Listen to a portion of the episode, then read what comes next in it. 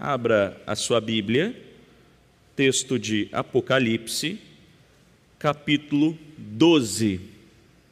Nós faremos a leitura de todo o capítulo 12.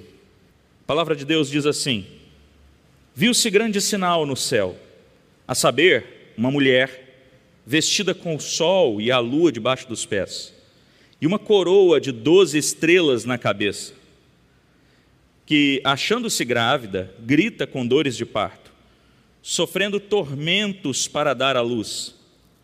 Viu-se também outro sinal no céu, e eis um dragão, grande, vermelho, com sete cabeças, dez chifres, e nas cabeças sete diademas.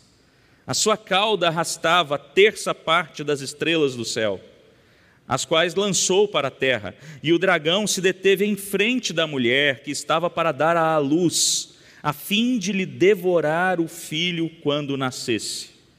Nasceu-lhe, pois, um filho varão, que há de reger todas as nações com cetro de ferro. E o seu filho foi arrebatado para Deus, até ao seu trono. A mulher, porém, fugiu para o deserto, onde lhe havia Deus preparado lugar para que nele a sustentem durante 1260 dias. Houve peleja no céu. Miguel e os seus anjos pelejaram contra o dragão. Também pelejaram o dragão e seus anjos, todavia não prevaleceram. Nem mais se achou no céu o lugar deles, e foi expulso o grande dragão, a antiga serpente que se chama Diabo e Satanás o sedutor de todo o mundo, sim, foi atirado para a terra, e com ele os seus anjos. Então ouvi grande voz do céu proclamando: Agora veio a salvação, o poder, o reino do nosso Deus e a autoridade do seu Cristo, pois foi expulso o acusador de nossos irmãos, o mesmo que acusa de dia e de noite diante do nosso Deus. Eles, pois, o venceram por causa do sangue do Cordeiro e por causa da palavra do testemunho que deram, e mesmo em face da morte, não amaram a própria vida. Por isso, festejai, ó céus, e vós, os que neles habitais. Ai da terra e do mar, pois o diabo desceu até vós cheio de grande cólera, sabendo que pouco tempo lhe resta quando, pois, o dragão se viu atirado para a terra, perseguiu a mulher que dera a luz ao filho varão. E foram dadas à mulher as duas asas de grande águia, para que voasse até o deserto, ao seu lugar, aí onde é sustentada durante um tempo, tempos e metade de um tempo, fora da vista da serpente. Então a serpente arrojou da sua boca atrás da mulher água como de um rio, a fim de fazer com que ela fosse arrebatada pelo rio. A terra, porém, socorreu a mulher. E a terra abriu a boca e engoliu o rio que o dragão tinha arrojado de sua boca.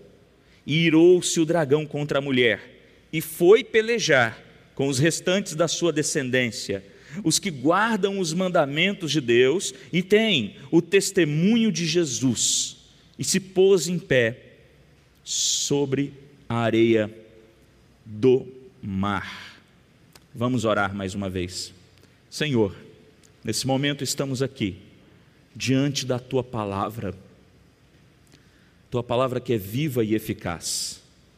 E nesse momento eu quero pedir que o Senhor ilumine os nossos corações e mentes para compreender as verdades contidas nesse texto maravilhoso. E é somente assim, através do teu Santo Espírito, que a gente consegue compreender aquilo que o Senhor quer, aquilo que o Senhor de fato quer dizer através desses textos da Escritura, de toda a Escritura. Tenha misericórdia de nós, oramos em nome de Cristo Jesus. Amém. Eu não sei quantos aqui conhecem o livro que acabou virando filme, chamado O Senhor dos Anéis. Quando a gente fala do filme, da trilogia, o terceiro filme, chamado O Retorno do Rei, conta ah, várias coisas, é, informa várias coisas para a gente a respeito dessa trilogia, mas uma delas, uma das cenas, ah, o exército do mal está para atacar Gondor, uma cidade fortificada, e a destruição, a derrota é iminente. Iminente. Quando enfim chega então Aragorn, o herdeiro do trono de Gondor, e eles chamam ele, esse filme inclusive, de O Retorno do Rei, porque ele retorna para o seu lugar, para o seu reino. E quando ele chega, ele traz consigo um exército avassalador. Então eles vencem o exército do mal e a paz é restaurada na Terra-média. Esse é o enredo. Eles esperavam pra, por alguém que pudesse é, chegar e pudesse derrotar o exército do mal e pudesse então é, transformar toda aquela realidade. É, isso daí é, é um enredo que está lá no filme. Da mesma forma que eles aguardavam o retorno do rei e que em tempo oportuno o rei vem. Ah, o povo judeu aguardava o retorno do rei, ou a chegada do rei, o retorno do reinado de Israel. O povo judeu tinha esperança no Messias e eles olhavam sim para as Escrituras, eles olhavam sim para as promessas de Deus de que viria certamente aquele que herdaria o trono de Davi, é certamente aquele que traria novamente paz a Israel e estabeleceria novamente o reino de Israel. Só que a esperança do judeu, ela não se dava na vida futura. A esperança do judeu, ela não, não alcançava os patamares espirituais e celestiais, mas era uma esperança momentânea e física, assim como a gente falou do filme aqui agora há pouco. A esperança do judeu era que nascesse esse filho da promessa, esse Messias, esse Cristo, é, e que ele nascesse e ocupasse o trono de Israel que ocupasse o trono físico, o trono humano de Israel, expulsasse o Império Romano e ali então eles fizessem é, é, prosperar novamente o reino de Israel e, e conseguissem dominar ali todas as partes que eles haviam perdido. Essa era a esperança deles. Se limitava a esse momento, se limitava a essas circunstâncias. Então, para elucidar um pouco mais a respeito dessa situação toda, acerca da esperança desse menino que nasceria, a gente vai analisar o texto de Apocalipse 12, que é um texto muito esclarecedor para a gente a respeito do que de fato veio Cristo Jesus fazer nesse mundo. Quem era de fato esse Messias tão aguardado? Será que de fato ele era aquele que estabeleceria um reino na terra um reino humano na terra. Ainda tem gente que aguarda na segunda vinda de Cristo um reino durante mil anos aqui na terra. Será que isso, é, isso procede? Será que isso é desse jeito mesmo? Será que esse é o propósito principal? Por que nasceu Jesus? Por que as coisas caminham dessa maneira? E nós temos trabalhado até então, e nós temos visto até então, que a vinda de Jesus ela é, é proposital de uma maneira maravilhosa. Não é ao acaso, não é à toa, faz parte do projeto de Deus. E é interessante quando a gente olha aqui para o texto de Apocalipse, eu quero te convidar a olhar comigo para esse primeiro versículo, que o primeiro versículo diz assim: Viu-se grande sinal do céu, a saber, uma mulher vestida do sol, com a lua debaixo dos pés e uma coroa de doze estrelas na cabeça. Antes da gente entrar nesse texto propriamente dito, eu preciso fazer alguns destaques aqui para vocês. E o primeiro destaque que eu faço é que o texto de Apocalipse, ele não deve ser lido de maneira literal. Nós temos trabalhado isso na escola dominical, os alunos da minha classe ouviram eu falando isso várias vezes com eles. O texto de Apocalipse não pode ser visto de maneira literal em boa parte dele, senão a maior parte dele. Uma segunda coisa que a gente tem que observar aqui é que muita gente lê lê os textos de Apocalipse achando que está lendo algo que acontecerá num determinado dia no futuro. Talvez ao ler aqui esse capítulo 12, você ficou aí imaginando na sua cabeça essa cena da mulher e do dragão no fim dos tempos, porque é isso que muita gente pensa. É isso que muita gente imagina quando lê o texto de Apocalipse. Olha, o fim dos tempos está chegando mesmo, pastor. Então, daqui uns dias vai ter a mulher e vai ter o dragão, e eles vão começar então a batalhar um com o outro. A gente tem essa perspectiva. Muita gente olha dessa maneira, mas o texto ele não fala a respeito disso. Quando a gente olha a fundo a respeito do texto de Apocalipse de maneira geral, a gente vai perceber e verificar que muita coisa, se não a grande maioria, Aliás, a grande maioria das coisas narradas aqui já aconteceram e têm acontecido ao longo da história, desde a primeira vinda de Cristo e ocorrerão até a segunda volta de Cristo e o juízo de Deus. Aqui nesse texto especificamente, fala a respeito de uma mulher vestida com o sol e com a lua debaixo dos pés, e fala de um dragão, fala que essa mulher está grávida, ou seja, ela sofre com dores de parto, e fala de um dragão que está à espreita dessa mulher para devorar-lhe o filho. Mais à frente, o texto vai dizer para a gente que esse dragão é a antiga serpente, a saber, Satanás, o diabo. Então já fica esclarecido para a gente quem é o dragão, mas agora quem é a mulher? O que, que o texto está dizendo para a gente? Que filho é esse? Muita gente vai dizer que ah, o filho é, é provavelmente Jesus é, e, e a mulher é Maria. Muita gente vai dizer a respeito disso, mas nós veremos aqui que não. Nós veremos que a mulher não se trata especificamente de Maria, mas de todo o contexto que é representado através disso. O texto de Gênesis, capítulo 37, versículo 9, eu peço que vocês prestem atenção, não precisa abrir aí na sua Bíblia, eu vou ler aqui. Gênesis 37, 9 diz assim: Teve ainda outro sonho, e o referiu a seus irmãos, dizendo: Sonhei também que o sol, a lua e onze estrelas se inclinavam perante mim. É José relatando a respeito de um sonho que ele teve, onde ele pôde perceber o Sol, a Lua e onze estrelas. E se a gente fizer esse comparativo, é isso que o texto de Apocalipse está dizendo. Ele está falando que essa mulher ela tinha o Sol, a Lua e uma coroa com doze estrelas. E aí você me fala assim: Poxa, mas é, é, o texto de José, né, lá em Gênesis 37, fala de 11 estrelas. É porque José está narrando isso e ele é a décima segunda estrela. José e os seus irmãos representam as doze tribos de Israel. José e seus irmãos representam o povo de Israel no Antigo Testamento, então a gente pode dizer que é a igreja do Antigo Testamento. Então, quando a gente olha para a mulher, a gente só pode pensar que a mulher é o povo de Deus do Antigo Testamento. Então, quando nós olhamos para o texto de Apocalipse e visualizamos isso que nós vimos aí, é, nós vemos que o texto está nos dizendo que o povo de Deus do Antigo Testamento é a mulher. Esse é o significado real dessa mulher. E aí a gente pensa mais uma vez e vai lá para o texto de Gênesis 3, capítulo é, 3, é, versículo 15 e 16, que diz assim: Porém, inimizade entre ti e a mulher. Todo mundo conhece esse texto. Porém, inimizade entre ti e a mulher. E aí o Senhor Deus continua dizendo assim: entre a tua descendência e o seu descendente. Ele está falando com a serpente. Ele está falando com Satanás. E aí ele diz assim: Este te ferirá a cabeça e tu lhe ferirás o calcanhar. Existe então aqui uma promessa de que haverá inimizade entre a mulher e a serpente, entre o descendente da mulher e os descendentes da serpente, de certa maneira, e é isso que o texto está dizendo. E ainda diz para a gente que este, esse descendente, esse que nascerá da mulher, esmagará a cabeça da serpente, mas a serpente ferirá o seu calcanhar. E aí o versículo 16 diz assim para a gente: E a mulher disse, o Senhor Deus olha para a mulher e diz assim: Multiplicarei sobremodo os sofrimentos da tua gravidez, em meio a dores dará à luz filhos.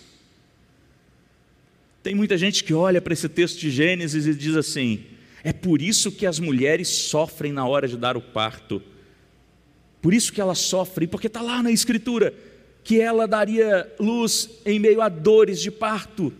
Olha, de fato, as dores são provenientes do pecado. De fato, é correto a gente dizer que o pecado é o motivo pelo qual as mulheres sentem dor, mas todos os homens e todas as outras pessoas também sentem dor com inúmeras coisas nessa vida.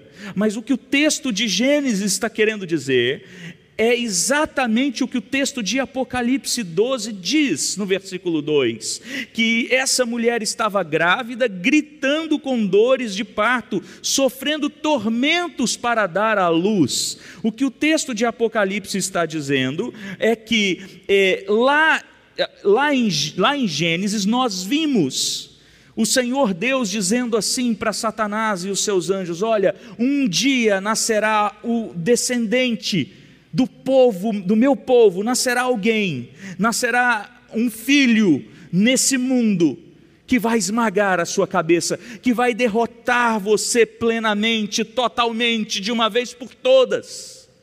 Essa é a promessa feita por Deus lá atrás. E a partir desse momento, incessantemente ocorre perseguição de Satanás contra a igreja, contra o povo de Deus no Antigo Testamento, de modo que esse povo sofra e ele está o tempo todo perseguindo o povo de Deus ao longo da história da Bíblia, a fim de devorar o filho quando nascesse. Veja só, há uma promessa da parte de Deus de que nascerá um filho que esmagará a sua cabeça, a cabeça da serpente. Então a serpente está perseguindo o povo de Deus à espreita de destruir esse que foi prometido que esmagaria sua cabeça. Então, o que nós vemos narrado no texto de Apocalipse 12, a respeito do dragão, é exatamente isso. Então, quando nós olhamos para essa narrativa, nós não estamos verificando algo que acontecerá no futuro, nós estamos verificando algo que acontece desde a queda lá no Éden que é o dragão perseguindo a mulher que está prestes a dar à luz. A luz a quem? Cristo Jesus. Que mulher é essa? o povo de Deus do Antigo Testamento. Então, sempre que nasce alguém, sempre que nasce alguém que existe ali a possibilidade de ser esse filho da promessa, Satanás está ali perseguindo. E sempre ele vai correndo atrás de destruir esse menino. Se você olhar a narrativa do Antigo Testamento, ela conta para a gente exatamente isso: como que a perseguição, contra a igreja do Antigo Testamento é incisiva, como que se levantam inúmeras pessoas ao longo da história para destruir aqueles servos do Senhor Deus.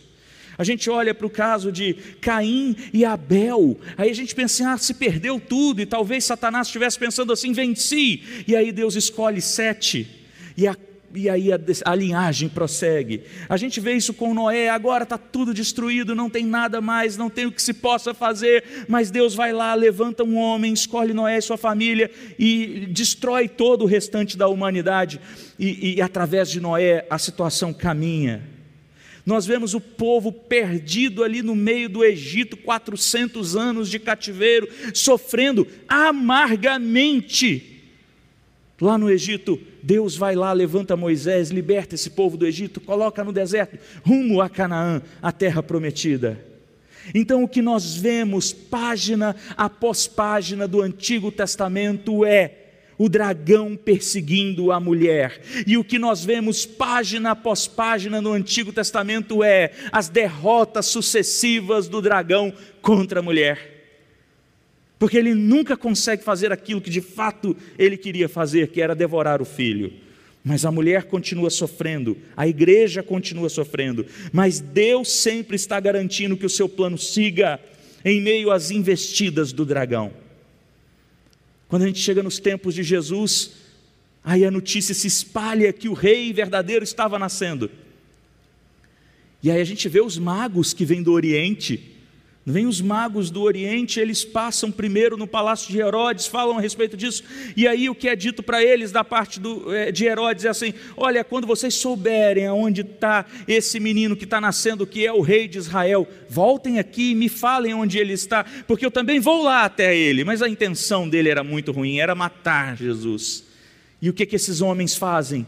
Eles têm uma, um direcionamento de Deus para não voltar pelo mesmo lugar e eles voltam por outro lugar e não revelam onde estava Jesus. Depois então acontece que ah, Herodes manda matar todas as crianças e eles, por providência de Deus, José, Maria e Jesus fogem para o Egito, então escapam.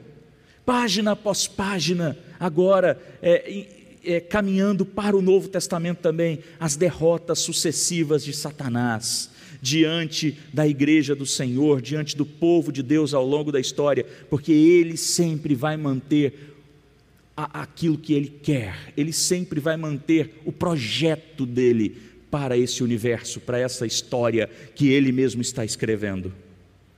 Quando a gente olha aqui então para o versículo 5, veja comigo o versículo 5 do texto de Apocalipse 12: Nasceu-lhe, pois, um filho varão. Nasceu Jesus. O texto está narrando para a gente que Jesus nasceu. Esse filho, enfim, chegou.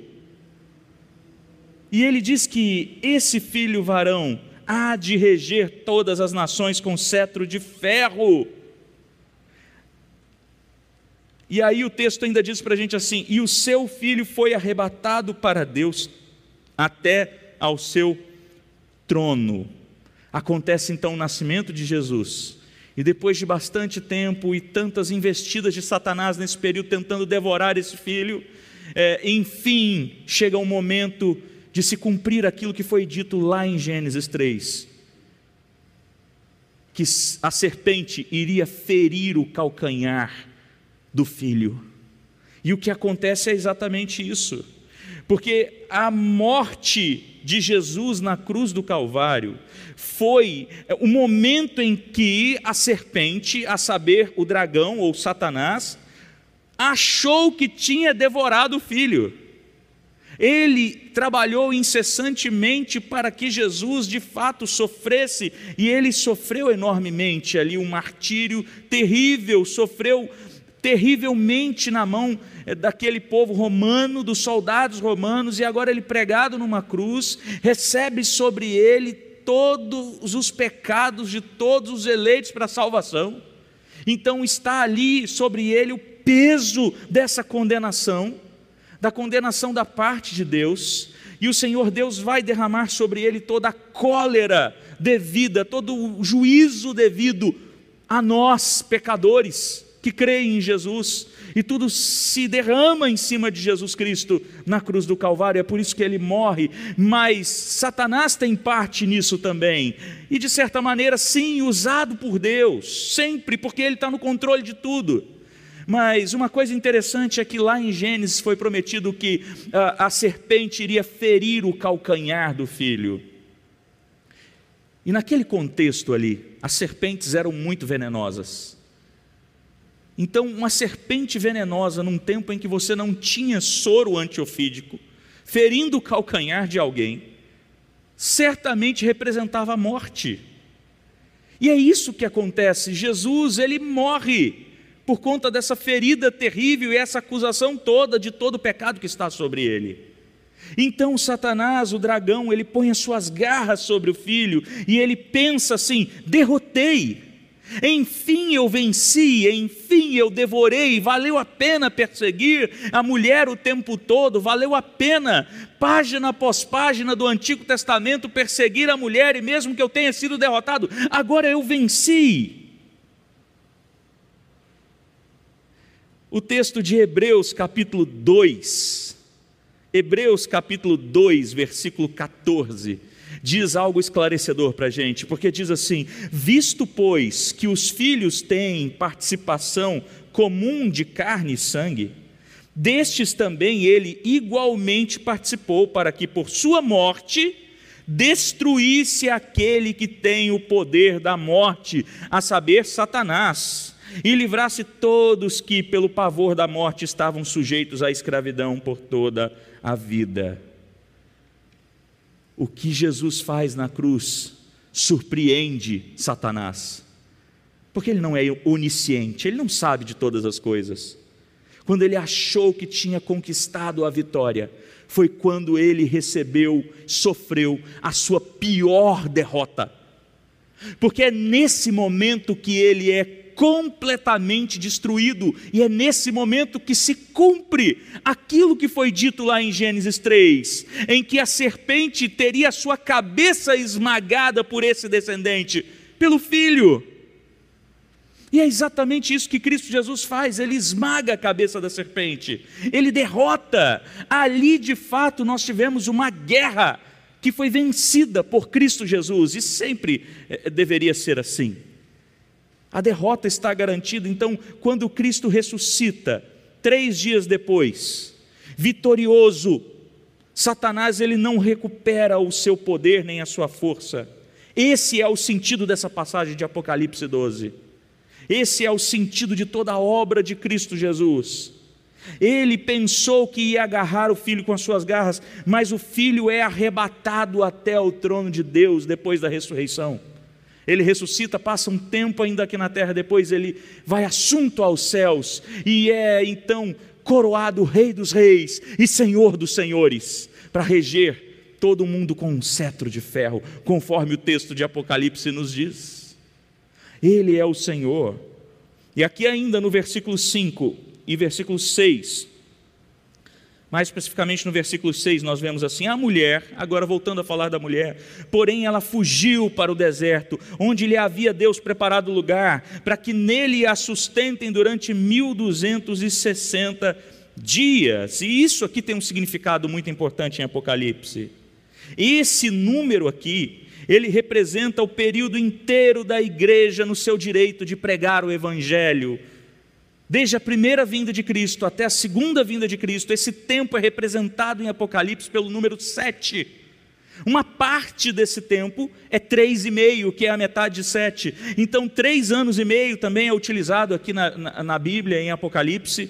Três anos e meio, ou 1260 dias, ou um período dois períodos e meio período, ou um tempo, tempos e metade de um tempo, como a gente viu adiante, representam o tempo em que o Evangelho é pregado durante esse mundo e esse período que nós vivemos. Então, enquanto a igreja de Cristo Jesus caminha pregando o Evangelho, haverá perseguição de Satanás contra a igreja, nós veremos isso aqui no texto, porque é isso que ele fala aqui agora para a gente. A partir do versículo 7 diz para a gente que ocorre uma grande batalha de anjos. Houve peleja no céu, Miguel e seus anjos, seus anjos pelejaram contra o dragão. Hum, e aí vai dizer assim, ó, versículo 8: Todavia não prevaleceram nem mais se achou no céu o lugar deles. E foi expulso o grande dragão, a antiga serpente que se chama Diabo e Satanás, o sedutor de todo mundo. Sim, foi atirado para a terra e com ele os seus anjos. Essa batalha onde Satanás é definitivamente expulso do céu, ela não aconteceu antes da criação do mundo. Essa batalha acontece quando Jesus Cristo esmaga a cabeça da serpente e vai assunto aos céus, e então é coroado Rei dos Reis e Senhor dos Senhores. Aí sim essa batalha acontece, e aí sim Satanás é completamente derrotado e atirado para a terra juntamente com os seus seguidores, com os seus anjos caídos, com os demônios. E essa batalha é uma descrição simbólica do momento em que Cristo é, retornou ao céu após a sua ressurreição. É isso que o texto de Apocalipse está dizendo para a gente, está contando ou recontando para a gente esse momento crucial. Então, essa batalha, ela já aconteceu. Não está falando aqui de algo que acontecerá ainda, mas ela já aconteceu. E então, Senhor Jesus é coroado Rei dos Reis e Senhor dos Senhores, e Satanás é banido do céu. Efésios capítulo 1, versículos 15 a 23 dizem o seguinte para a gente: Por isso também eu tenho ouvido a fé que há entre vós, no Senhor Jesus e o amor para com todos os santos. Não cesso de dar graças a por vós, fazendo menção de vós nas minhas orações, para que o Deus de nosso Senhor Jesus Cristo, o Pai da glória, vos conceda espírito de sabedoria e de revelação no pleno conhecimento dele, iluminados os, é, é, iluminados os olhos do vosso coração, para saberdes qual é a esperança do seu chamamento qual a riqueza da glória da sua herança nos santos, e qual a suprema grandeza do seu poder para com os que cremos, segundo a eficácia da força do seu poder, o qual exerceu ele em Cristo, ressuscitando dentre os mortos e fazendo-se assentar à direita em lugares celestiais, acima de todos os de todo o principado e toda potestade, e poder e domínio e de todo nome que se possa referir, não só do presente século, mas também do vindouro e pôs todas as coisas debaixo dos pés, e para ser o cabeça sobre todas as coisas, o deu à igreja, o qual é o seu corpo, a plenitude daquele que a tudo enche em todas as coisas. Esses são os resultados da ascensão de Cristo, da coroação de Jesus Cristo. Então, quando nós falamos de Natal, nós falamos daquele que nasceu para morrer na cruz do Calvário e pagar o preço pelo pecado em nosso lugar, daquele que nasceu para inaugurar definitivamente o seu reino e daquele que ressuscitou ao terceiro dia, foi assunto aos céus e foi coroado Rei dos Reis. Você precisa entender que Jesus não é um bebê frágil, mas Ele é Rei, Ele é o dono de todas as coisas, Ele é o Senhor dos Senhores. E até nesse momento em que Jesus vai assunto aos céus, e ocorre essa expulsão de Satanás dos céus, esse banimento dele dos céus, até esse momento, ele tinha um posto no céu, ele tinha o posto de acusador. Então Satanás estava, durante esse todo, todo esse tempo, até a ascensão de Cristo, com acesso ao céu, sim, ele estava. E nós temos prova bíblica disso se a gente olha para Jó, capítulo 1, versículo 6. Em Jó, capítulo 1, versículo 6, diz assim: num dia em que os filhos de Deus vieram apresentar-se perante o Senhor, veio também Satanás entre eles. E aí que Jó pergunta: onde você estava? E ele fala: estava passeando pela terra. Satanás ele podia exigir a morte dos pecadores. Ele podia chegar diante de Deus e dizer assim: Olha, esse homem é pecador, ele merece condenação porque ele está pecando contra ti.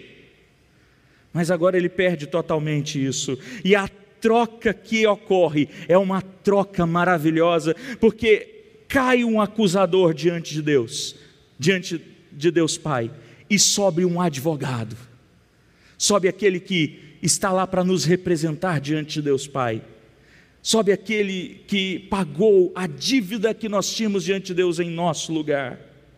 E aí é exatamente é, que a gente, isso que a gente vê no versículo 10 e no versículo 11 desse texto de Apocalipse, que diz assim: Então ouvi grande voz no céu proclamando: Agora veio a salvação, o poder, o reino do nosso Deus, a autoridade do seu Cristo, pois foi expulso o acusador de nossos irmãos, o mesmo que acusa dia e noite diante de nosso Deus. Versículo 11: Eles, pois, o venceram por causa do sangue do cordeiro e por causa da palavra do testemunho que deram, e mesmo em face da morte não amaram a própria vida. E isso mostra para gente muito do que se diz no texto de Romanos, quando Paulo escreve a Romanos, no capítulo 8 da carta aos Romanos, versículo 1, o apóstolo Paulo diz assim: Agora, pois, já nenhuma condenação há para os que estão em Cristo Jesus. Porque a lei do Espírito da vida em Cristo Jesus te livrou da lei do pecado e da morte.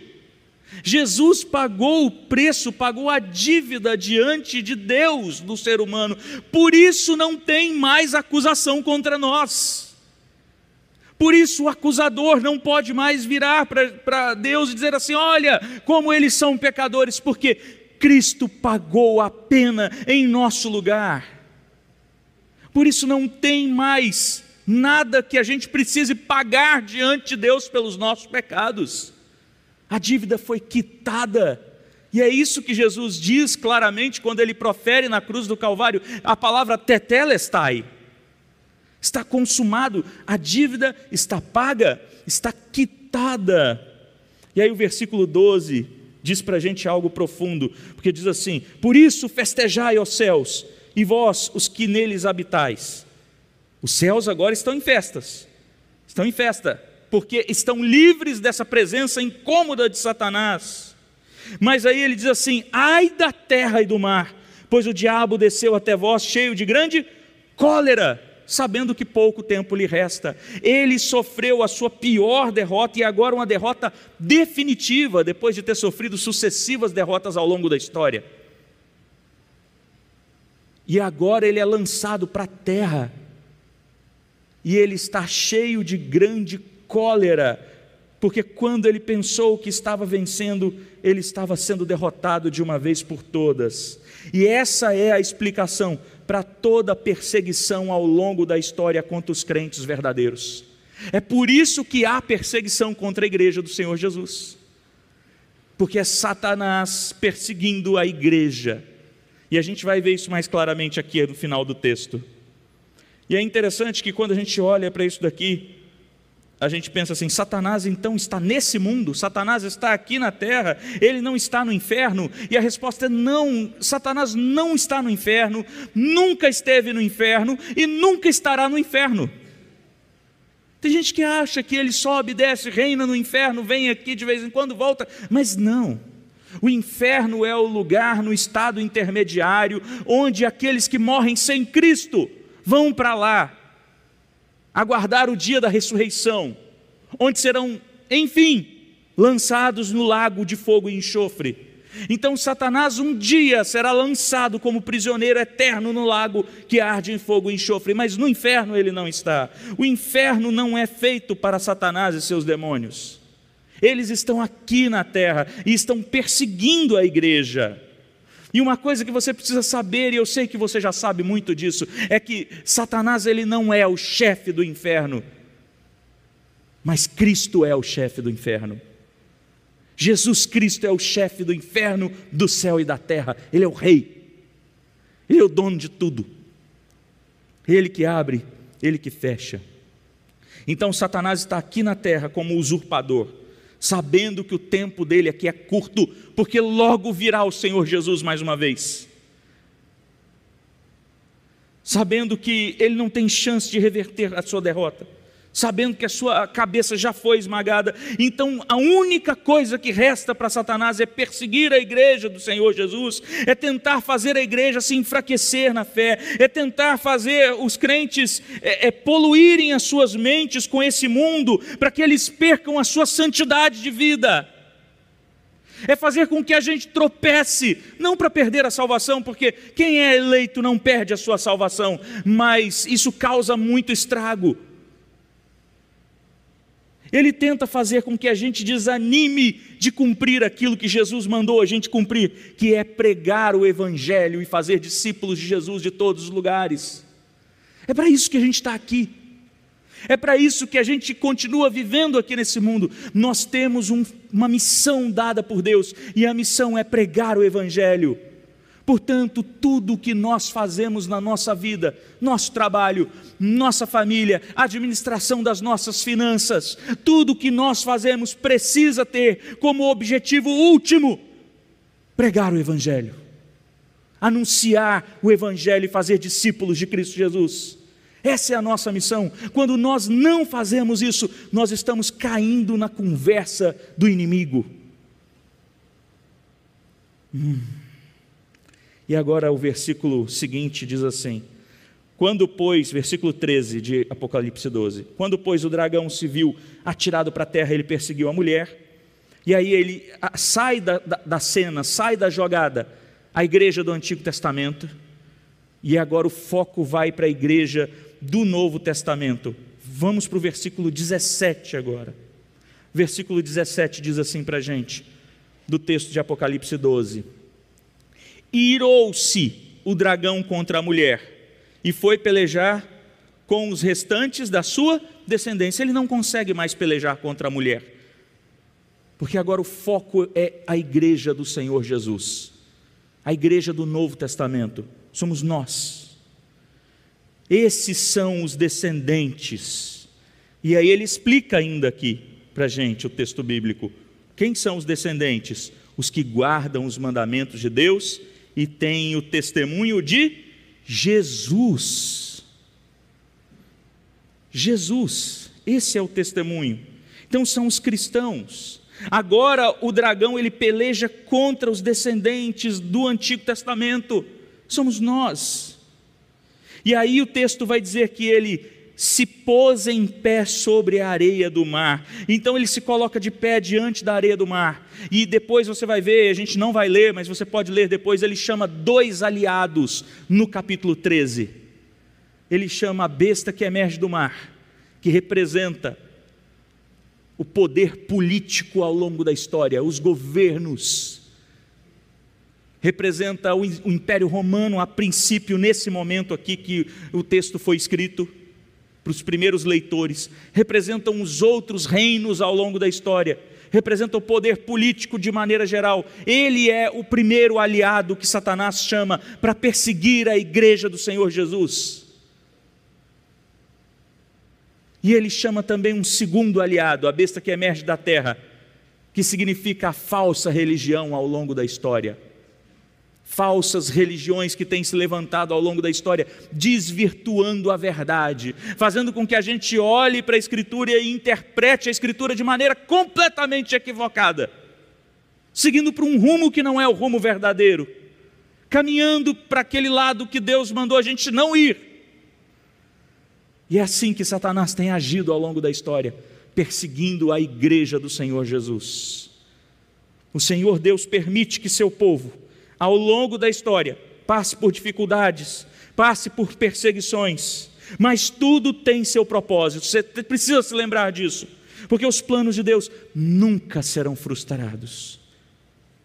A espera da igreja tem que ser pelo retorno do Rei, o retorno de Cristo Jesus. Só que esse retorno, enquanto ele não acontece, nós precisamos saber que a batalha já foi vencida, que a morte já foi vencida.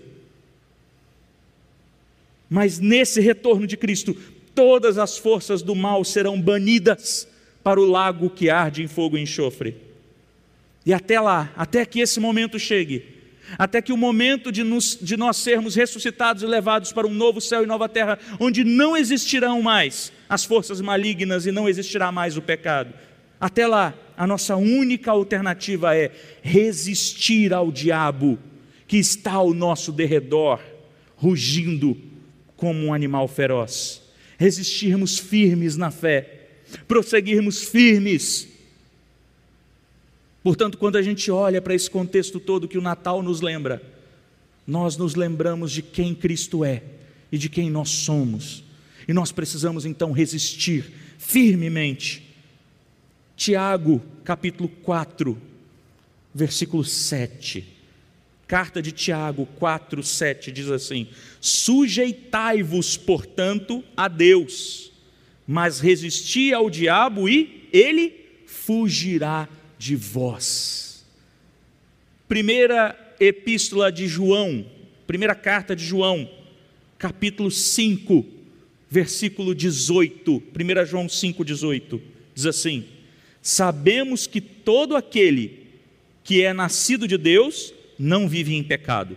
Falando a respeito do eleito de Deus, da igreja, nós. Aí ele completa dizendo assim: antes, aquele, agora com A maiúsculo, falando de Cristo, que nasceu de Deus, o guarda e o maligno não lhe toca. Nós temos a garantia da parte de Deus de que a vitória já existe, já foi dada, já foi executada.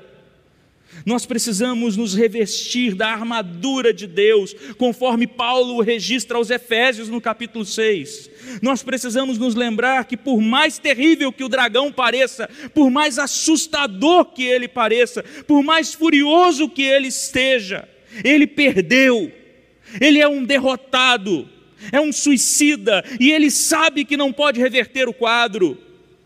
Então a sua única intenção continua sendo matar, roubar e destruir.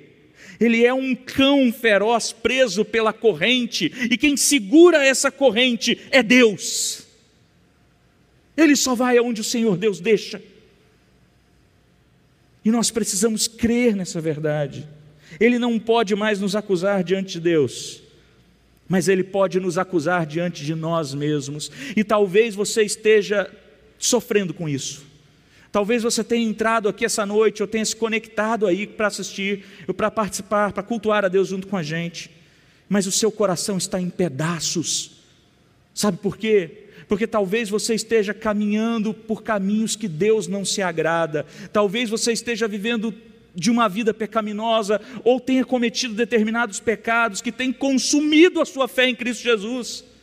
Porque Satanás tem acusado você diante de você mesmo, dizendo assim: olha, você não é crente nada, você é um fraco, você foi patético nessa situação, nessa decisão que você tomou. Amaldiçoa seu Deus e morre. Talvez ele esteja dizendo isso para você, e talvez você esteja com isso no seu coração agora, pensando em desistir do amor de Cristo Jesus, pensando em desistir da caminhada cristã. Mas saiba que essa é uma artimanha de Satanás, porque ele não pode mais te acusar diante de Deus. Porque nenhuma condenação há para aqueles que estão em Cristo Jesus, e porque Cristo Jesus pagou o preço diante de Deus pelos nossos pecados. E aí eu finalizo lendo com vocês o texto de Romanos, capítulo 8, a partir do versículo 35. Carta de Paulo aos Romanos, capítulo 8, a partir do versículo 31, na verdade, perdão. Romanos 8, a partir do 31. Diz assim: Que diremos, pois, à vista dessas coisas? Se Deus é por nós, quem será contra nós? Aquele que não poupou o seu, único, o seu próprio filho, antes por todos o entregou, porventura não nos dará graciosamente com ele todas as coisas? Quem intentará acusação contra os eleitos de Deus? É Deus quem os justifica. Quem os condenará? É Cristo quem morreu, ou antes quem ressuscitou, o qual está à direita de Deus e também intercede por nós. Quem nos separará do amor de Cristo? Será tribulação, ou angústia, ou perseguição, ou fome, ou nudez, ou perigo, ou espada? Como está escrito: Por amor de ti somos entregues à morte o dia todo fomos considerados como ovelha para o matadouro. Em todas estas coisas, porém, somos mais que vencedores por meio daqueles que nos amou, porque eu estou bem certo que nem morte, nem vida, nem anjos, nem principados, nem coisas do presente, nem do porvir, nem poderes, nem altura, nem profundidade, nem qualquer outra criatura poderá nos separar do amor de Deus que está em Cristo Jesus o nosso Senhor. Essa é a verdade para a igreja de Cristo Jesus. Olhe para frente agora, não tema o ano que está por vir, não deposite as suas expectativas em coisas terrenas, mas entenda que nós somos mais que vencedores. Creia em Jesus Cristo, firme seus passos com Ele e faça discípulos prossiga para o alvo e ore todos os dias dizendo: Maranata, vem Senhor Jesus. Amém.